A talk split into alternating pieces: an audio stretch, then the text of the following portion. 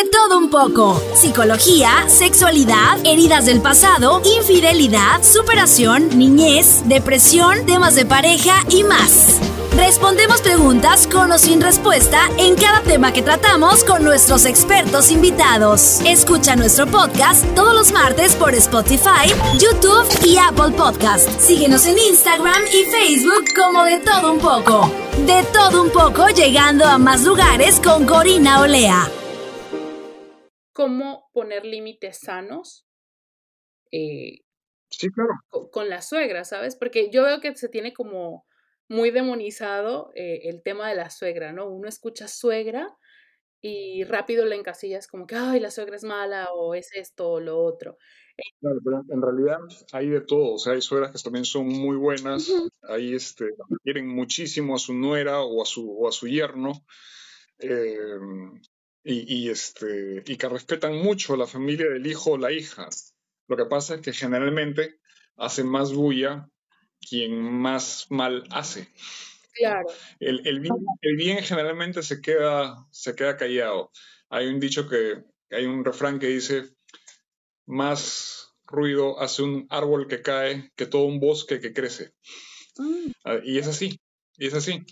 Este, generalmente el, el, todo lo malo siempre, siempre es mucho más bullicioso, siempre es mucho más eh, notorio que lo bueno. Por eso parece a mi parecer, que es mucho más y más grande, pero todo lo bueno generalmente permanece allí sin que, sin que se note, muchas veces. Claro, claro, eso es muy cierto. Me gustó mucho eso que, dijiste, ¿no? Eh, entonces, bueno, ¿qué te parece si te presento y, ya entramos de lleno al podcast? Dale, dale.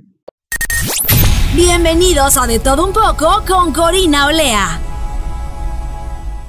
Hola, muy buenas tardes, bienvenidos una vez más a De Todo Un poco. Muchísimas gracias por estar aquí con nosotros.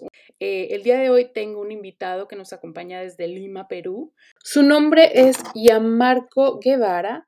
Es psicólogo en formación, también además es coaching. Se especializa en terapia de pareja y terapia familiar. Y vamos a estar hablando de un tema que se tiene muy demonizado. Mm, creo que todos cuando escuchamos suegra lo primero que viene a la mente es como que una persona que es mala, que se va a meter en el matrimonio de, la hija o del hijo, em, y que va a destruir ¿no? la, posible futura familia que se vaya a formar. Y vamos a estar hablando para poder implementar límites sanos que puedan ayudar a mejorar esta, esta relación. Creo que eh, es muy importante, creo que cuando decides empezar una vida con tu pareja, empiezas la vida con tu pareja, pero también existe esta otra parte que es la familia política y que también es importante para tu pareja, como también para ti es importante eh, tu familia, ¿no? Entonces, Marcos, muchísimas gracias por estar aquí con nosotros. Te agradezco que me hayas aceptado la invitación al podcast y espero que de verdad lo disfrutes. Ahora sí que este espacio es tuyo. Al contrario, Corina, yo creo que más bien soy yo quien debo agradecerte por, por darme la oportunidad de tener este espacio, por poder comunicarme con tu comunidad y por poder compartir un poquito de lo que, de lo que yo sé con, con todos ustedes. Así aprendemos todos. Ya, Marco, me gustaría hacerte una pregunta. Yo sé que tú estás este, siendo un psicólogo en formación, estás estudiando y te vas a especializar en, en esto de las parejas o algo familiar, etcétera, ¿no? Pero me imagino que tú, con la experiencia que ya tienes, la experiencia previa de, de, coaching y al haber estado en terapia con otras personas y ayudar a muchas personas, yo creo que te has topado mucho con este conflicto, ¿no? La familia política, los suegros o, o la suegra. Sí, claro. Este, como conversábamos fuera de línea, eh, se demoniza mucho el tema de la suegra y, su presencia en la vida de la pareja. Lo cierto es que eh, al nombrar la palabra suegra, como decías tú bien al inicio, eh, la gente tiene una idea terrible sobre su presencia y sobre su influencia en la vida en la, vida de la pareja y la típica idea es cómo, se le, cómo la suegra le hace vida la vida a cuadritos al yerno. pero no siempre es así, no siempre es así, hay que decir que, que hay muchas suegras que quieren a sus yernos o a sus nueras y, no, solamente, no solamente estimulan la vida en pareja, sino que a veces incluso se van del lado de su, de, su yerno, de su suegra, este, vamos a decirlo así, entre comillas, en contra de su hija cuando se dan cuenta que, no es ella quien tiene la razón. Eh, entonces, lo, primero que, lo primero que habría que hacer sería darle su lugar. ¿no? Sí, efectivamente, como en todo miembro, como cualquier miembro de la familia, siempre hay miembros malos, efectivamente, o en todo caso que no se comportan de la mejor manera, pero también hay buenos, ¿no? y, son los que menos ruido hacen, son los que, son los que eh, viven su vida un poco más silenciosamente, vamos a decirlo así, tal como decíamos al inicio. Siempre hace más ruido un árbol que cae que todo un bosque que crece. Así que eh, seamos siempre eh, un poco objetivos en el tema de, juzgar a la gente solamente por tener un título como suegro o suegra, ¿verdad? Claro, eh, yo creo que uno siempre se va, a topar con todo tipo de personas, ¿no? Así es. Y lamentablemente se tiene como que este mito de que las suegras siempre dañan el matrimonio, ¿no? Incluso existen muchos chistes muy malos eh, respecto a las suegras. Eh, pero, también es cierto que hay suegras que también destruyen matrimonios. Sí, es cierto. Y, es, y es el caso, y es el, el, caso ese el que justamente nos reúne hoy día, ¿no? Cómo hacer frente al tema de, un, de una suegra eh, de, la cual sentimos que se mete en nuestras vidas, que se mete en las vidas de, de, la, de su hijo o de su hija y de, y de la pareja el tema de enfrentar eh, una situación así es bien delicado, ¿no? Y pasa, y pasa Corina, por, eh, por establecer límites con respeto, ¿no? Y, y, con establecer límites me refiero no ponerle prohibiciones a la otra persona, sino a indicarle cuál es el camino para que haya una relación fluida. Es decir, por ejemplo, un límite no es decirle no vuelves a venir a mi casa, este, sino, por ejemplo, eh, mamá, tú vienes a mi casa, por favor, antes que vengas a mi casa, avísame, no te presentes sin avisar porque, porque mi esposo, los chicos, eh, podemos estar haciendo otra cosa o punto de salir y eh, como no queremos que, que, te sientas mal, nosotros tenemos que modificar nuestros planes en ese momento porque podemos, tenemos planificado salir, por ejemplo, o tenemos eh, planeado hacer otra cosa. Entonces, siempre con respeto, siempre con cariño, eh, se puede lograr colocar un límite con amor, ¿no? Lo cual es difícil, eh, pero, y, necesita asertividad, pero es necesario para una, para una convivencia familiar óptima, vamos a decirlo así porque nadie quiere vivir eh, peleándose con la suegra, más aún sabiendo que es, que es la mamá de tu pareja, ¿verdad? Eh, por ejemplo, en el caso, en el caso de, las, de las mamás de ellos, es, el, tema es complicado, efectivamente, también en el caso de, la, de, las mamás de ellas. Así que este, yo creo que en ningún lado se salva en realidad.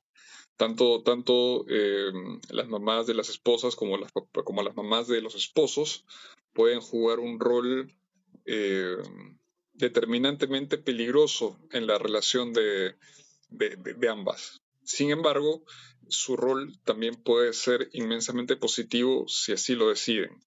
Ahora, hay que tomar en cuenta que hay que tratar esto con mucho tacto, no solamente por el hecho de que es familia de la persona con quien estamos, sino también porque en general son personas mayores, ¿no? Y, este, y desde un inicio eso implica tratarlos con respeto. Claro, el respeto se gana, se va ganando con el tiempo, obviamente, y no merecen ninguno si tampoco hay respeto hacia nosotros, eso hay que dejarlo claro. Eh, sin embargo, somos nosotros los que, los que tenemos que dar el primer paso en tratar a alguien con respeto. O sea, nuestra actitud no tiene por qué depender de la actitud de la otra persona. Si la otra persona, por ejemplo, nos falta el respeto en un momento dado, no por eso nosotros vamos a rebajarnos al mismo nivel, ¿no es cierto? Si no, no habría diferencia entre uno y otro. La diferencia está entonces, como decíamos al inicio, en poner límites con respeto, con amor, vamos a decirlo así también.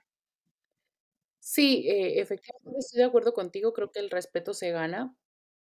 Pero creo que también mencionas algo muy importante, ¿no? O sea, cómo poner los límites sanos, pero hay muchas personas que no saben y no entienden que los límites son necesarios y que incluso cuando se les intenta poner un límite es para ellos una ofensa. ¿Cómo podrías eh, decirnos tú eh, a la audiencia cómo poner un límite sano y cómo debería de recibir también la otra parte el límite sano sin sentir que se le está haciendo una ofensa?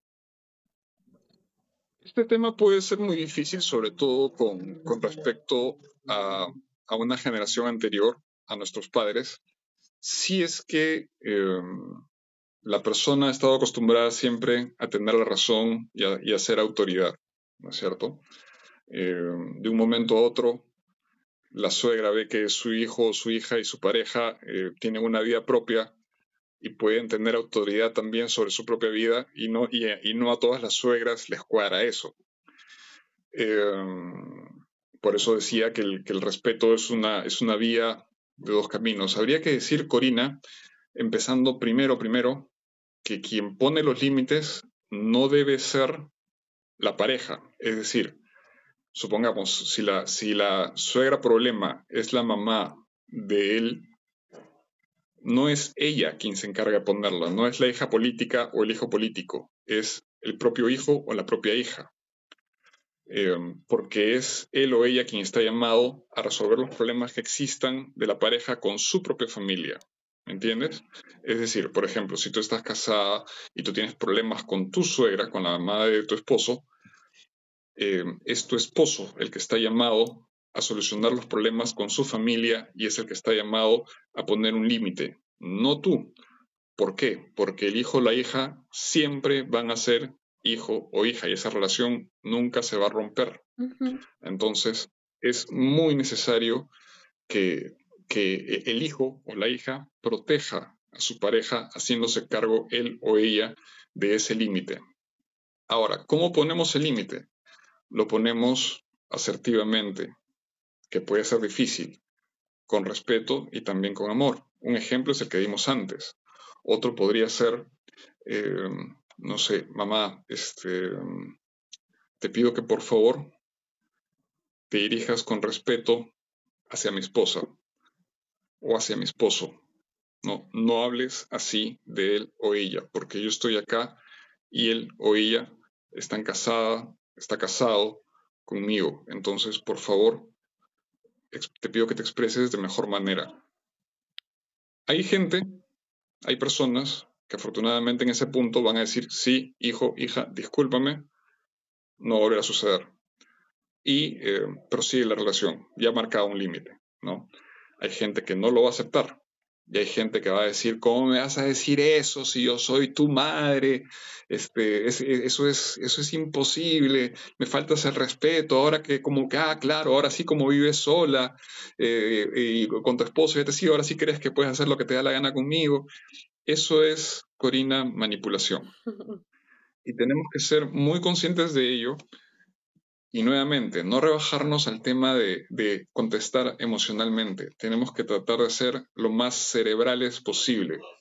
Porque así como en temas del corazón, siempre les digo a las parejas que, en decisiones del amor prima más el cerebro que el corazón, es igual. En este tipo de, de cosas hay que hacer las cosas muy pensadas, muy con el cerebro, más que reaccionar emocionalmente. Porque si reaccionamos emocionalmente, Corina, se nos va todo al tacho. Así que lo mejor es, en resumen, retomando todo lo que decíamos antes, que el hijo o la hija de la mamá que es el problema se encargue de poner los límites y que esos límites se pongan con amor y se pongan con asertividad. Y bajo el caso de que la mamá, la suegra, no acepte esos límites y siga traspasándolos, lo más saludable es minimizar el contacto con esa, con, esa suegra.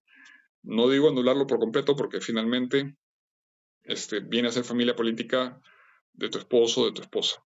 Entonces, sí tiene sí haber seguramente un contacto mínimo, por lo menos, por ejemplo, para saludar en fiestas, para saludar en cumpleaños, para ir de visita de vez en cuando, para llevarle muy de vez en cuando también a los nietos, si es necesario, y si hubieran.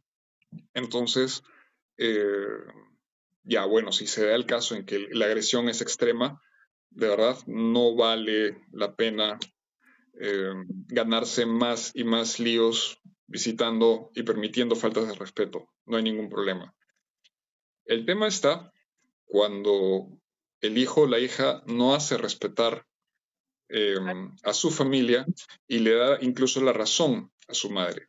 Ese ya es un tema mucho más fuerte, habría que analizarlo caso por caso y, y, bueno, ahí se necesita un tema de terapia de pareja o de consejería de pareja, porque son personas que en general no han asumido aún que ya han formado una nueva familia y que el cordón umbilical se ha roto, ¿no?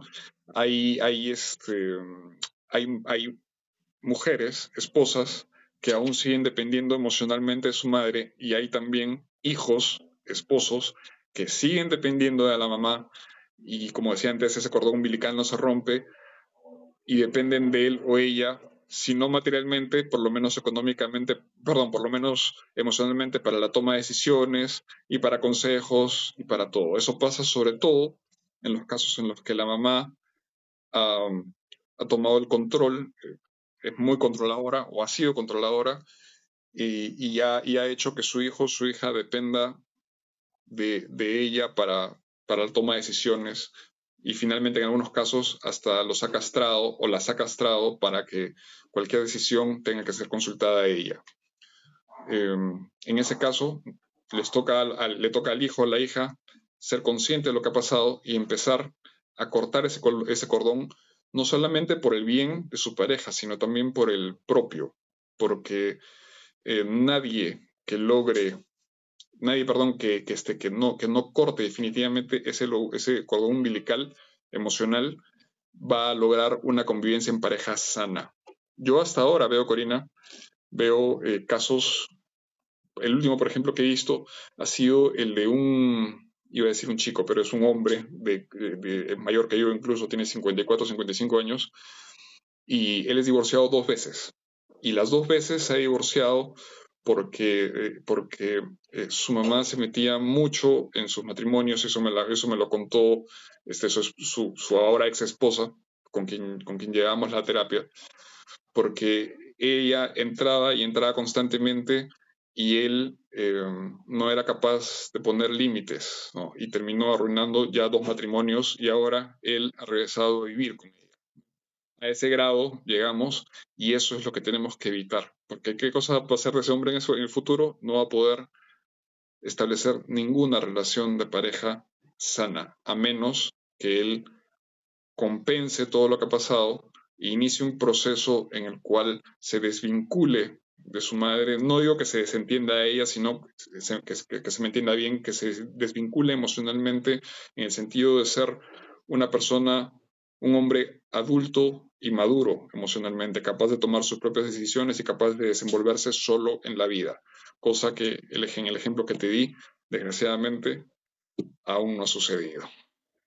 Por ejemplo, escuchándote ahorita em, que mencionas esto de cortar el cordón umbilical, hay una psicóloga, eh, Nilda, no recuerdo el apellido porque tiene un, apellido muy difícil, em, ella menciona y dice, para empezar a ser pareja se tiene que dejar de ser hijo. Entonces, ¿qué pasa? Que muchas veces cuando tú empiezas a tener una pareja, y cuando digo dejar de ser hijo no quiere decir que te vayas a desentender de tu madre o de tu padre, sino que ahora tu prioridad tiene que empezar a ser tu pareja, tu nueva familia, los hijos que vas a empezar a tener, eh, la prioridad y el respeto y el respaldo que le tienes que dar a tu pareja. Entonces, ¿qué pasa? Y muchas veces, y siento que esto también se da mucho por el lado de las mamás de ellos. Em, hice una, una publicación en un grupo donde estoy y curiosamente esa publicación llegó a muchas personas y fueron alrededor de 700 comentarios. De esos 700 comentarios, si te digo que 20, 25 comentarios eran positivos hacia la suegra, eran muchos. la mayoría eran comentarios negativos de las nueras hablando sobre los conflictos que han creado eh, las suegras, porque ya les dicen como que es que tú no le cocinas a mi hijo, es que a mi hijo no le gusta la comida así, es que mira, mi hijo está muy flaco, em, o eh, no le, estás, dando de comer como a él le gusta. Tú tienes que ponerle la mesa así o tienes que lavarle las camisas así porque a él no le gusta esa ropa. Tú tienes que comprarle otro tipo de ropa. O sea, la mamá sigue siendo mamá. Exacto, la mamá sigue siendo Y quiere que la esposa asuma el rol de mamá porque posiblemente su propia madre también lo hizo. Entonces, es una cadena. Exacto. Entonces, eh, ¿qué pasa? Que luego, si no se llega a un acuerdo o no se arregla este conflicto, pues las esposas dicen, oye, ¿sabes qué? Yo no me casé para tener un hijo, yo me casé para tener una pareja. Entonces, es. como muy, mm, es bastante complicado. Sí, claro. Em, bueno, sí, es comprensible, como te decía antes, que hayan más testimonios de, de, suegras malas que de suegras buenas. ¿no? Usualmente la gente cuando tiene una buena relación no se siente llamada a comentarlo. En cambio, cuando, cuando tienes una mala relación, tienes tendencia a, a querer hacer catarsis, a desahogarte en redes sociales o, o, ante quien te quiera escuchar para poder soltar un poco todo lo que te pasa. ¿no? Este, y sí, sí, es necesario, es necesario, como conversábamos antes, que esa vinculación se rompa. Tienes toda la razón del mundo. hay que dejar de ser hijo o hija en el buen sentido de la palabra, no por desentenderse de la, de la madre, sino por darle a tu nueva familia el lugar que debe tener, porque ahora ya es otra familia, ¿no? Para quienes, para quienes son cristianos, recordarán, recordarán la, cita que dice que dejará a su padre, a su madre y se convertirá a su mujer. Ok, a eso es a lo que se refiere. Inclusive si no tiene ninguna creencia, eh, seguramente va a encontrar mucho sentido en, esa frase, porque es cuestión de evolucionar. Nadie, nadie que permanece aferrado al pasado o a su familia anterior termina evolucionando, al contrario, termina solo, y, porque en un momento dado papá y mamá se van y queda uno solo. ¿no? También conozco el caso de un, este, de un cliente mío en Chile que, bueno, su papá y su mamá se fueron y ahora está solo en su casa y, e incapaz de, desarrollar nuevas, nuevas relaciones por temas, por temas eh, justamente emocionales eh, que ha tenido, por sobreprotección y por, eh, por temas privados que ha tenido ahí.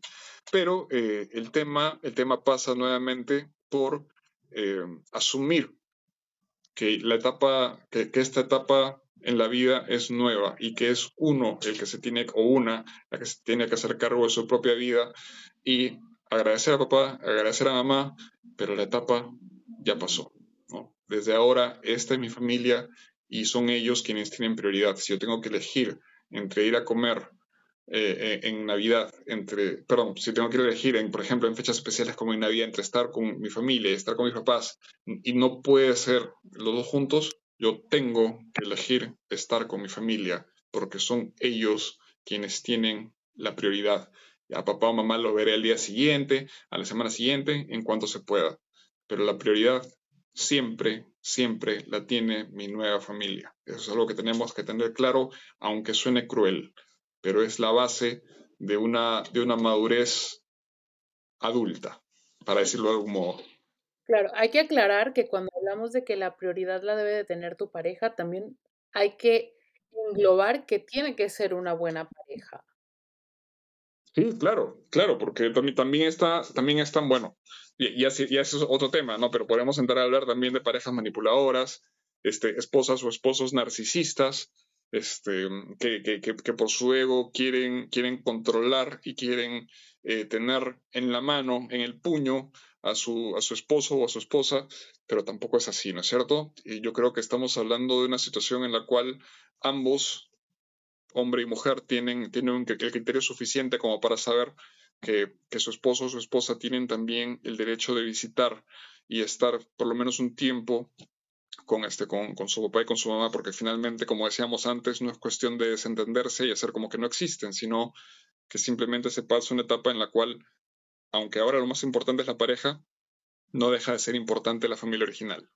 Marco, y cuando hablamos de estos conflictos que existen con los suegros o la familia política, eh, la persona que hace el daño, o sea, la persona que se mete en el matrimonio de la, del hijo o de la hija, lo hace desde la inconsciencia, lo hace desde el egoísmo, lo hace desde la desinformación. ¿Desde qué punto generalmente se hace esto?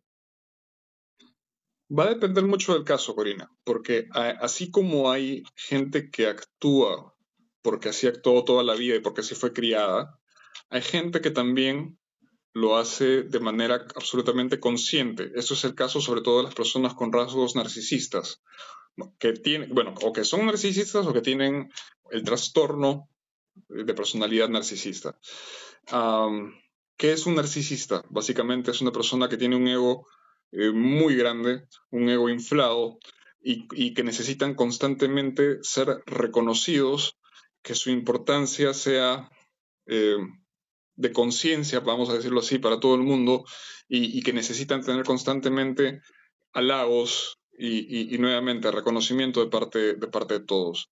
Entonces, en ese caso, cuando la madre, por ejemplo, es una persona con rasgos narcisistas, no va a dejar nunca desgraciadamente, no va a dejar nunca en paz a la pareja.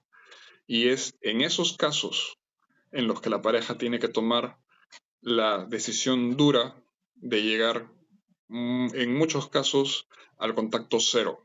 Si es que no, el contacto mínimo, mínimo, mínimo, lo más probable es que sea en el contacto cero porque ya son personas que hacen conscientemente daño incluso a su propio hija, a su propio hijo, con el objetivo de deshacer la pareja y que su hijo o su hija regrese con, con, este, con ella. ¿no? En ese caso, sobre todo, igual que en el caso anterior, le toca al hijo o a la hija, no a la hija política, ni al hijo político, le toca al hijo o la hija natural el enfrentarse y el poner nuevamente el, el estate quieto, el estate quieto, el estate quieto, los límites, para, para, poder conservar la armonía de su casa. Si no, eso se va, a ir, se va a ir al tacho todo. Y hay que ser conscientes de que eh, una vez que se empiecen a poner los límites con este tipo de personas, va a empezar la manipulación, que tú ya no me quieres, que ahora sí, que, que, tú te has ido, que, que ahora tú la prefieres a ella, que yo que he hecho todo por ti, y ahora tú me vienes a pagar así. Empieza toda la manipulación del mundo y hay que ser de verdad muy fuerte para no sucumbir ante ese tipo de manipulación que es con quien los hijos o las hijas han vivido toda la vida, ¿no? Entonces, papá, perdón, mamá sabe por dónde hincar para tocar el, nervio que toca al hijo o a la hija. Entonces, toca la gran tarea a los hijos, a los hijos y las hijas de eh, soportar esa manipulación y por tanto el esposo o la esposa, es decir, el hijo o la hija política, tiene que, ser también lo, suficientemente inteligente emocionalmente, no para, para hacerle un lío a su, a su pareja, porque, porque esta persona, el hijo, el, hijo o la hija, va a tener presión de su madre y va a tener presión del esposo la esposa diciéndole, oye, mira lo que hace tu mamá, mira lo que hace tu mamá, sino apoyo, amor, no te preocupes, tranquilo, tranquila, yo entiendo lo que te está pasando, yo te apoyo, este, eh, eh, entiendo lo difícil de la situación, a mí también me está afectando, a mí también me molesta, me molesta mucho, pero somos los dos contra el problema, no es uno contra el otro, ¿no? Somos los dos contra el problema, así que fuerza, yo te apoyo en todo lo que tú decidas, mientras sea en beneficio de nuestra familia. Hay que ser muy inteligentes ahí y dominar los propios, los propios impulsos, que a veces llaman a irse también en contra del hijo, pero es lo peor, o el hijo o la hija, pero es lo peor que uno puede hacer. Gianmarco, ¿crees que eh, muchas veces estos conflictos con la familia política tengan que ver cuando no se tiene un propio espacio? O sea, que dices tú, me voy a casar, pero no me voy a independizar y voy a seguir bajo el techo de mis padres. Mira, esto es algo que se ha puesto muy de moda últimamente y es comprensible por el tema de, los bajos ingresos que tienen muchas parejas y por comodidad, por ahorrar, dicen vamos a vivir con, este, con mi papá, vamos a ir con mi mamá. Eh, hay casos en los que el tema funciona porque papá y mamá no se meten, ¿ya? pero hay temas, hay ocasiones también en los que sí, este, la madre, cuando, sobre, sobre todo cuando ha sido alguien dominante, alguien acostumbrado a mandar en su casa, termina metiéndose. Porque es lógico, Corina, eh, no pueden haber dos reinas en una casa. En un solo, en un solo panal, ¿no es cierto? Entonces, cuando pasa eso, eh, empieza el conflicto. Y, conflictos muy fuertes, en, los cuales, en los cuales eh, se amenaza no solamente la relación entre, los, entre, entre la madre y el hijo o la hija, sino incluso también la relación entre los, entre los esposos por la situación tan tensa, y al final o se terminan yendo los dos, o se termina yendo uno, que es el hijo de la familia política con la consiguiente ruptura o cuasi ruptura del matrimonio. Entonces, mi mejor recomendación para aquellas personas que se casan y no tienen mucho presupuesto es que o no se casen todavía y ahorren, por lo menos para un mes de, renta en un sitio muy sencillo, o que se vayan, Corina, mira, no importa, a un cuarto, porque en un, un cuarto alquilado va a ser un cuarto para ellos, solos, donde si quieren van a poder andar los dos desnudos, si quieren van a poder andar con su, con, en ropa interior, van a poder ver lo que se dé la gana, van a poder discutir como se les dé la gana, van a poder llegar a la hora que quieran y estar con donde quieran y comer lo que quieran sin que nadie compare la comida de uno u otro lado. Entonces, es lo más saludable. Hay un dicho muy antiguo, este, que bueno, se dice acá en Perú, me imagino que también debe estar en, todos lados, que dice que el, que se casa, casa quiere. Entonces, entonces eh, eh, se refiere obviamente a que cada pareja nueva debe buscar su propio espacio. Y es así, es lo más sano, es lo más sano. Generalmente cuando, cuando sucede eso, una de las dos partes tiene un tema de cierta dependencia con papá o con mamá. Em, eso tiene que ser una bandera roja antes de decidir la convivencia. Es preferible, yo, sé que, yo sé que es difícil esperar a veces, pero es lo más sabio esperar a poder irse a un lugar propio, aunque sea rentado y aunque sea chiquito y aunque no esté amueblado, que, que arriesgarse a tener muchos más problemas por irse a vivir a un lugar donde la suegra puede ser un tema álgido, ¿verdad? Cuando hablamos de banderas rojas, ahorita que hiciste esa mención, ¿cuál podría ser una bandera roja para aquellas personas que no tienen experiencia en, en los problemas de la infancia, las heridas de la infancia, eh, que pudieran identificar la otra persona, la futura pareja? Usualmente es el nivel de presencia que tiene la madre en la vida del hijo o la hija adulta antes, e, e incluso si está viviendo solo, incluso si ya es mayor de edad y tiene su propio trabajo y todo, ¿no? Si vemos que, por ejemplo, el hijo o la hija no quiere salir o no puede salir porque, mira, tengo que acompañar a mi mamá, porque está así, porque está así, porque ella no puede sola, porque hace esto, porque hace lo otro. Vamos a algún lado, no, pero este, vamos a llevar a mi mamá, o este, nos casamos, vamos a llevar a mi mamá. Mm, es, este, son señales de, advertencia, ¿no? Eh, por eso también, aunque parezca curioso, hay que poner límites también en el matrimonio, ¿no? Y decir, mira, o sea, tu mamá es tu mamá, yo la respeto, pero los días son para nosotros. Este, el fin de semana es para nosotros. Vamos a visitarla, ok, vamos el domingo, en la tarde, de repente, o en la mañana, para llevarla con los chicos, para, para llevarla a los chicos, o un día de semana, pero la prioridad, nuevamente, siempre tiene que ser la familia nueva, la familia que hemos formado. Em, la, e, la, etapa de mamá ya pasó. Usualmente, hay casos, pero usualmente siempre hay más de un hijo que se hace cargo de, de, que, de, la mamá, o mejor dicho, hay varios hijos que pueden hacerse cargo, entonces se pueden turnar y todo. Eh, y ese es un proceso también que tiene, de, que la persona que, que, está muy pegado a su mamá tiene que ser consciente.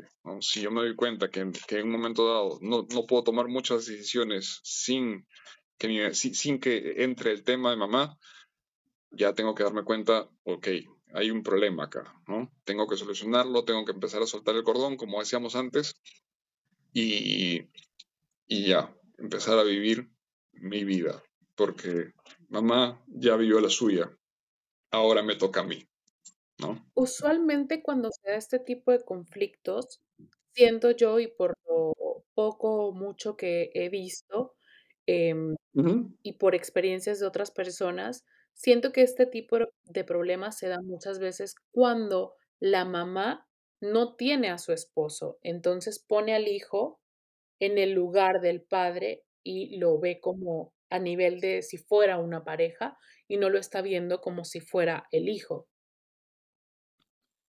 Sí, hay ocasiones en las que pasa eso, eh, pero en general el patrón es el de mamá dominante, ¿no? Eh, puede que, el, puede que, este, que, el, que el, esposo todavía esté vivo, pero usualmente hay un, hay un tema matriarcal ahí, ¿no? El que, el que la que toma las decisiones, la que, la que, este, la que dice qué cosas se va a hacer, la que dice eh, que, que, se va a cocinar, la que decide todo en general, o la mayor parte de las cosas, es la mamá, y el resto acata. Es en ese tipo de situaciones, incluso si el esposo no está y es ahora también igual la mamá la que tiene que tomar las decisiones, donde, donde, donde ocurren ese tipo de cosas. ¿no? Porque, porque es justamente por, esa, por la actitud matriarcal de la madre que, que los hijos resultan eh, con, temas de, con temas de dependencia. ¿no? Porque, si, porque si, si los dejara, no habría realmente ese problema, ¿no es cierto? Es más, mamá diría, ¿sabes qué? Anda, anda con tu esposa, que también, que también hay esas mamás, anda con tu esposa, anda con tu esposo, este, yo voy a estar bien acá, tranquilo, tranquila. En todo caso, llámame, este, para ver cómo estoy y, este, y cualquier cosa, yo te paso la voz. Y ahí está. Esa es una familia sana, ¿no? Em, claro, no estamos hablando de, situaciones extremas en donde, en donde bueno, ya, ya mamá ha tenido un problema de salud muy grave, ha tenido un accidente o de repente ya está al final de sus días y necesita atención constante.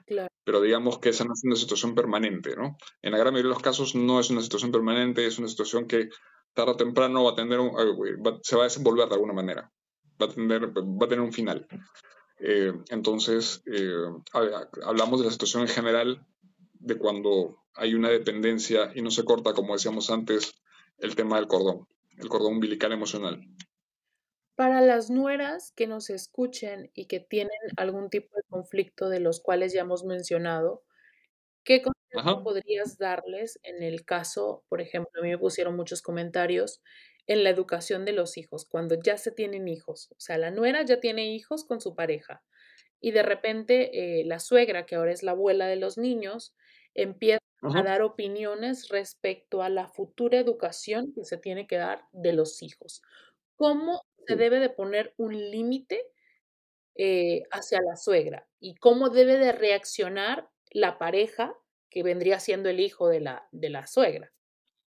Claro. Eh, y ese es un tema álgido también, pero se repite nuestra fórmula. Es decir, quien tiene que poner los límites no es la hija política, no es el hijo político, es el hijo natural. Es decir, el hijo de la suegra o la hija de la suegra, ¿no? tiene, que, tiene, tiene que hablar y decir, ¿sabes qué, mamá? Este, la decisión la tomamos nosotros, te agradecemos mucho por tus consejos, los vamos a tener en cuenta. Tenemos que actuar, Corina, tanto el esposo como la esposa tienen que actuar de manera muy inteligente emocionalmente, ¿no? Y saber decir las cosas con asertividad, con firmeza, pero también con amor para no desencadenar ningún conflicto. Mamá, te agradezco mucho tus, tus, opiniones, las valoramos, las valoramos un montón, de verdad, si tienes razón, lo vamos a tener en cuenta. Este, pero por favor, solamente te pido que no nos estés repitiendo constantemente esto porque ya te hemos escuchado, ya lo sabemos. Y al final la decisión la vamos a tomar entre mi esposo, entre mi esposa y yo. Te agradezco mucho.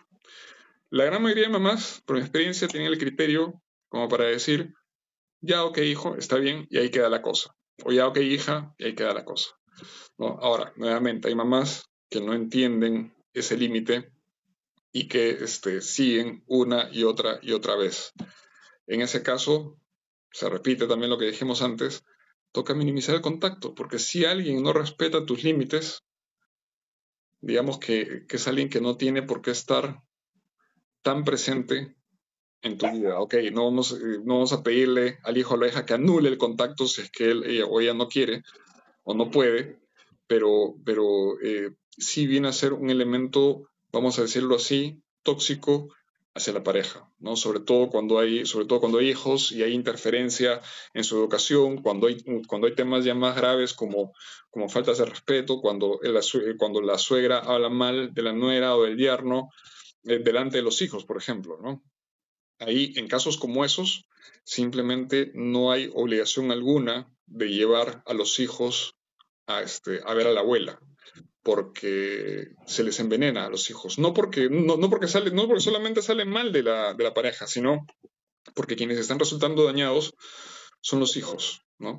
Es como el caso, es como el caso, seguramente has visto, Corina, de, de, este, de, de saluda a tu, saluda a tu abuelo, saluda a tu abuela, ven, dame un abrazo, ¿no? Y los chicos, a pesar de que no quieren, se ven obligados a abrazar. Nunca hay que hacer eso, jamás hay que obligarlos a abrazar y a tener expresiones físicas de amor con alguien si no lo quieren. Hay que respetar su decisión, no, no digo que no se le salude, digo, si, por eso es bueno preguntarle al chico, al niño o a la niña, ¿cómo quieres saludar a tu abuela? No es, ¿quieres saludar a tu abuela? Es, ¿cómo quieres saludarla? En un momento dado será con manito, será con un besito, pero no obligarlo a darle un abrazo o, cualquier otra expresión de efecto físico con la que ellos se sientan incómodos, porque lo que, lo que hacemos al forzarlos así es decirles, tú no tienes control sobre tu cuerpo, sino tú tienes que hacer lo que se te dice. Y es ahí donde empiezan los temas de abusos, y bueno, pero ese es otro tema, ya nos estamos desviando. La cosa es, la cosa es Corina, que mm, los límites a la suegra deben ser respetados y ese es un deben ser respetados por ella y ese es un indicador de qué cosa hacer después si continuar el trato con el respeto hacia los límites o cortarlo hasta que haya un cambio de actitud si es que lo hay ¿Sabes qué? Que ahorita escuchándote, creo que siempre estamos como mal enfocados, ¿no? O sea, yo te, yo te hago la pregunta a ti y te digo, ¿cómo debe la nuera poner el límite? Y hay algo que tú mencionas y dices, es que siempre el límite lo debe de poner el hijo. Entonces creo que también estamos como mal acostumbrados y la misma sociedad siempre pone en conflicto a poner el límite a la nuera o al, o al yerno. Y nunca debe ser así, porque, porque, como te decía antes, el hijo siempre va a ser el hijo. En cambio, la relación con, con, con, este, con la nuera o con el yerno sí se puede romper. Sí se puede romper. Y, y, y si esa relación se rompe, el, el, hijo o la hija van a estar en una, en una disyuntiva, porque tienen a un lado a mamá y al otro lado tienen al esposo o a la esposa. Y eso también es muy difícil para esa persona, independientemente de los errores que pueda haber cometido, es, es muy difícil estar, el estar tirando de un lado para el otro. Entonces, eh, quien es llamado a actuar así justamente para no estar en esa situación es el, es el hijo o la hija, natural, no el yerno, no la nuera. Es, es este, el hijo o la hija quien está llamado a poner la cara y a enfrentarse si es necesario para, este, para, para evitar conflictos, porque finalmente es defenderse uno mismo y defender a la persona con quien uno ha elegido vivir, con el compañero o compañera de vida de uno. ¿no? Por ejemplo, eh, sería recomendable empezar a poner límites, o sea, yo como hija, por ejemplo, eh, si mamá me hablara mal de mi futura pareja, que es mi novio todavía, y me empieza a decir, ay, ¿por qué vas a estar con este muchacho? No me gusta, eh, mira, no tiene una carrera, o mira, no me gusta su trabajo, mira, no viene de una buena familia, etcétera, etcétera, etcétera, ¿no? empezar a poner el límite desde el noviazgo, o sea, con la familia. Sí, claro. Sí, este, si, pasa eso, es los límites son parecidos, ¿no? Este, mamá, te agradezco tu opinión, siempre inteligentemente, hablando emocionalmente, ¿no? Este, te agradezco por tu opinión. Finalmente es mi novio, es mi novia, y, este, y yo voy a tomar las decisiones que me parezcan mejores para mi vida, ¿no? Soy un adulto, soy una adulta, puedo equivocarme, por supuesto, como tú también te has equivocado, y, y, tengo derecho a, hacer mi vida como, como, mejor, como mejor yo lo decida, ¿no? con asertividad y con respeto, que es la única manera también de demostrar a papá y mamá que siguen pensando que el hijo o la hija es una niña aún, que ya ha madurado y que es una persona que es capaz de tomar sus propias decisiones. Y bueno, de ahí viene, si hay una equivocación, de, ahí vendrá seguramente el yo te dije, ¿no? Pero, pero no importa, Corina, o sea, todos tenemos, todos somos falibles de equivocarnos sin importar la edad que tengamos. Entonces, eh, será algo más que nos servirá para aprender y para seguir adelante. Porque así es la vida, así es la vida. No nadie tiene garantizada una buena decisión. Este, incluso los matrimonios que duran mucho no necesariamente son los mejores matrimonios. A veces la gente, como bien sabes, no se divorcia por imagen o por costumbre o por la razón que sea. Economía. Entonces, así es, por economía. ¿Y cuántas mujeres hay que no, que no pueden salir porque dependen económicamente del hombre? Entonces, eh, lo que toca nuevamente, y como en todos los casos que hemos hablado, es límites, incluso como de novios, ¿no? Eh, ahora, eh, hay, un, hay un criterio ahí que sirve mucho para, para, este, para, ese tipo de casos, ¿no? Alguna vez, un, asesor espiritual que tuve hace mucho tiempo me dijo, si alguien te dice burro, me dijo, no le das caso. Pero si todo el mundo te dice burro, para las orejas, me dijo. ¿Qué quiere decir eso? Que si, tú, que si una persona te dice, no, sabes que esa persona no es para ti, que es, que es mala, que, no te conviene, que mira, que todo, tiene esas costumbres, que para ti, para ya bueno, puedes, puedes de repente hacer oídos sordos, ¿no? Pero si la gente, el resto de la gente que te quiere bien, te empieza a decir lo mismo, ya, hay que empezar a escuchar, ¿no? Porque, porque ya, ok, o sea, si a todo el mundo, todos los que me quieren bien, y digo que me quieren bien, porque también hay, hay manipuladores en la familia, desgraciadamente, pero si amigos y familia que me quieren bien me empiezan a decir lo mismo, hay que parar las orejas, hay que empezar a pensar, de repente, efectivamente, esta persona no es para mí. Y si no estoy seguro de qué decisión tomar, puedo ir a un consejero, puedo ir a un psicólogo, exponerle mi caso y decirle, y, y que me ayuden a tomar una mejor decisión, porque finalmente no tengo por qué tomar ese tipo de decisiones solo, si puedo preguntárselas incluso a alguien completamente neutral, como es un especialista en la salud mental, por ejemplo. Claro. Eh, Jan Marcos, ya por último, me gustaría cerrar con una pregunta, con un consejo. Eh, la audiencia nos escuchan tanto personas adultas como personas jóvenes y se hace un podcast con la intención de que podamos mejorar las relaciones, ¿no? Tanto con los demás como con uno mismo.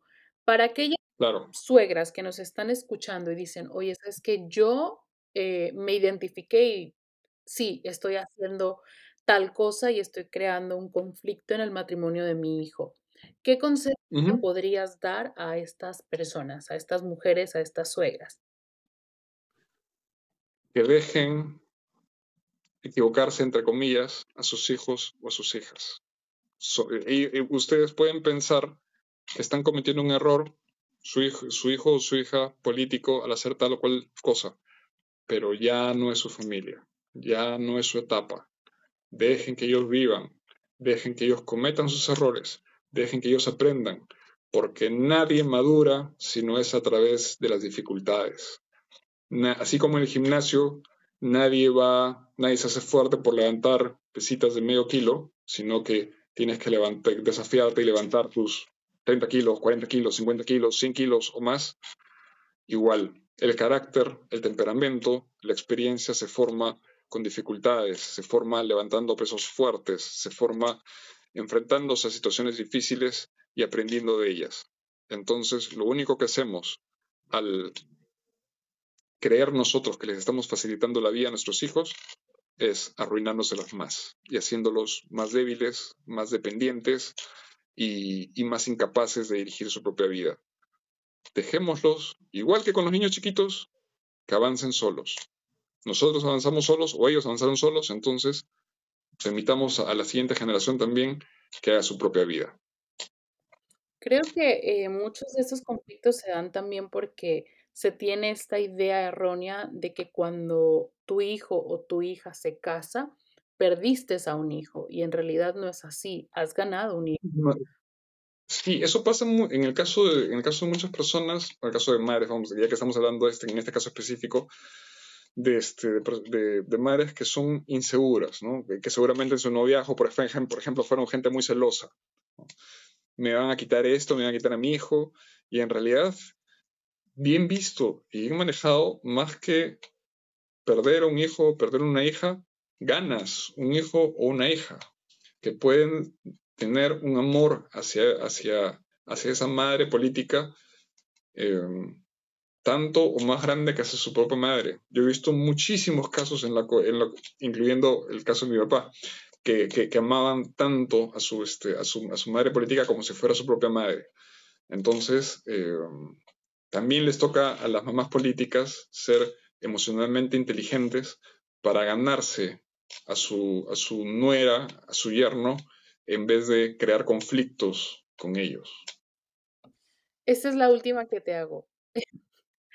La que quieras, la que quieras. ¿Por qué, generalmente el conflicto se da eh, con las mamás de ellos?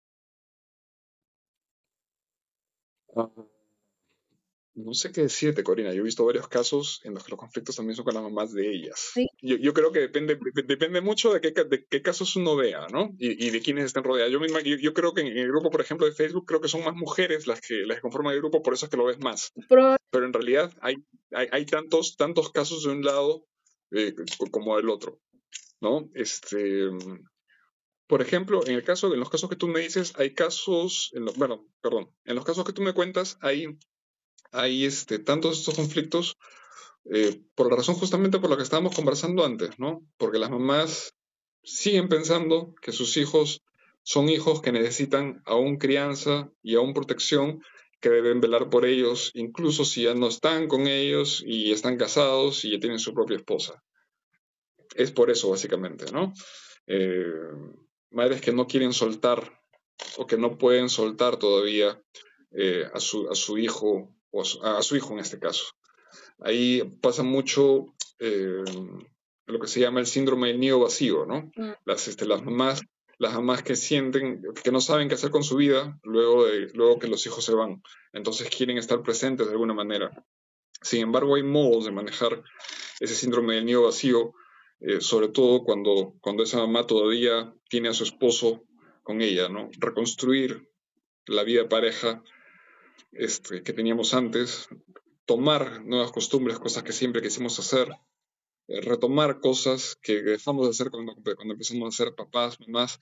El problema, Corina, es que, sobre todo en Latinoamérica, las, las mujeres sobre todo se enfocan mucho en ser, en ser este, mamás. Su, su, su, sentido de vida es ser mamás. Y dicen, y dicen todavía, yo lo escucho mucho, seguramente tú también, tú también, no, lo más importante en mi vida es, son mis hijos, son mis hijos, después mi esposo. Y es absolutamente lo contrario, aunque parezca raro y parezca cruel, que no lo es para nada, lo más importante en la vida de la pareja es el otro, porque los hijos van a ser felices no si la mamá se dedica completamente a ellos, sino si, sino si ven a sus padres felices y en una buena relación uno con el otro. Así es que van a ser felices, no cumpliendo este, necesidades materiales todo el tiempo y estando a la disposición de los hijos las 24 horas. No. Cultiva la relación eh, con tu esposo o con tu esposa eh, mientras están los, chicos pequeños, eh, incluso desde niños hasta adultos, porque esa va a ser la relación que va a quedar cuando ellos se vayan. Porque los chicos son un periodo en la vida de la pareja, ¿no? Llegan y se van. ¿Y qué, qué nos queda? La persona con, la, con quien originalmente nos juntamos. Y es allí en donde debe quedar el amor de pareja, el compañerismo, eh, la capacidad de conversación. Entonces, si no, si no le damos a la otra persona la importancia que debe tener a lo largo de estos años, y estoy hablando de las dos vías, tanto del hombre para la mujer como de la mujer para el hombre, al final la pareja termina rompiéndose. Entonces, siempre, siempre uno debe ser más esposa que madre y más esposo que padre, porque derivado de eso viene a ser el mejor padre o la mejor madre, no al revés. Claro, eso es muy cierto. O sea, yo soy de las que pienso forma. Creo que lo principal siempre debe de ser tu pareja.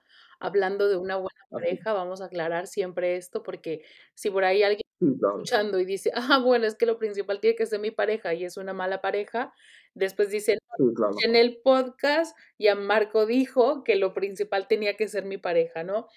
Eh, pero sí, efectivamente creo que, que lo principal debe ser tu pareja y tus hijos, viendo la felicidad que tú tienes con tu pareja, ellos van a ser felices. Ahora, los hijos son preparados, los hijos en algún momento van a crecer y van a formar su propia familia. Y de repente tus hijos crecen y te das cuenta y el tiempo ya pasó y te olvidaste completamente de tu pareja y tu pareja ahora es un extraño, ya ni siquiera hay un deseo, un, una, unas ganas de estar con esta otra persona con la que te casaste, ¿no? Con la que empezaste a convivir antes de que llegaran tus hijos. Así es, así es. No, nunca se debe dejar de, cultivar la relación de pareja, jamás, jamás.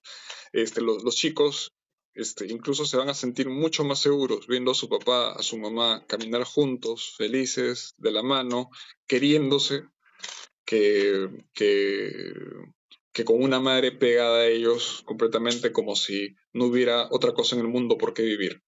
Y lo peor es que, es que la mamá les enseña eso a los hijos, ¿no? Y, este, y estando pendientes completamente de ellos y cumpliendo todas sus necesidades sin que ellos hagan las cosas por sí mismos, los terminan castrando emocionalmente, claro, ¿no? Y, este, y, y, nuevamente de ahí sale todo lo que habíamos conversado al inicio. Hijos que dependen de su madre, hijas que no pueden hacer nada sin que mamá este, dé el visto bueno, y luego relaciones de pareja conflictuadas por el tema de la presencia de la suegra en la relación. Wow, ese tema creo que da para mucho más, creo que podríamos pasar mucho más tiempo hablando, pero, pero creo que esto que hemos hablado va a ayudar a muchísimas parejas, va a ayudar a muchísimas suegras, a muchísimas nueras, porque hoy son nueras, pero mañana les va a tocar ser suegras. Entonces creo que esto hay que aprenderlo y ponerlo en práctica, pues para que no vivas, vivan, perdón, lo que tú ya viviste y lo que no te gustó. Eh, Gianmarco, muchísimas gracias por, por regalarme tu tiempo. No sé si quieras mencionar tus redes sociales, dónde te pueden encontrar, cómo das tus citas, etcétera. Gracias, Corina. Más bien, como te decía al inicio, soy yo más bien el que, el que debe estar agradecido por haberme dado un espacio en tu, en tu podcast, dirigirme un poco a tu comunidad, para compartir un poco de esto que en realidad parecen temas a veces superfluos, pero que en realidad terminan determinando toda una relación, ¿no? Nuevamente, gracias por eso, gracias por tu, por tu tiempo. Eh, me pueden ubicar a mí, eh, tengo redes sociales en, este, en Facebook, en Twitter, tengo redes sociales en, en, Instagram y TikTok, que son las más fuertes, así que me pueden ubicar ahí como Gianmarco Guevara, así que este, es, es, este, es bastante fácil de ubicar. En Facebook es, creo que estoy como con un nombre distinto, Gianmarco Guevara Psicología, pero en el resto estoy como Gianmarco Guevara, así que me pueden ubicar ahí muy fácilmente. Y para cualquier, para cualquier tema, yo siempre leo todos los comentarios, leo todos los mensajes directos, así que me contactan y ahí, ahí conversamos sobre, sobre cualquier trabajo que pueda hacerse y cualquier ayuda que puedan necesitar. Igualmente yo voy a estar compartiendo tus redes sociales para aquellas personas que quieran alguna cita, que quieran tener alguna eh, conversación contigo, que digan, oye, estoy pasando por un problema de pareja o quiero tomar una decisión, eh, ya Marco los puede ayudar y espero de verdad que hayan disfrutado este podcast. Ahora sí nos estamos despidiendo, nos vemos el próximo martes con un nuevo episodio y por favor no olviden suscribirse, dejarnos sus comentarios y aquí vamos a estar aclarando cualquier duda que ustedes tengan. Ahora sí, nos vemos. Hasta luego. Muchas gracias, Jean Marcos. Cuídate mucho, Karina. Bye bye. Esto fue De Todo Un poco. Nos escuchamos en el próximo podcast. De Todo Un poco con Corina Olea.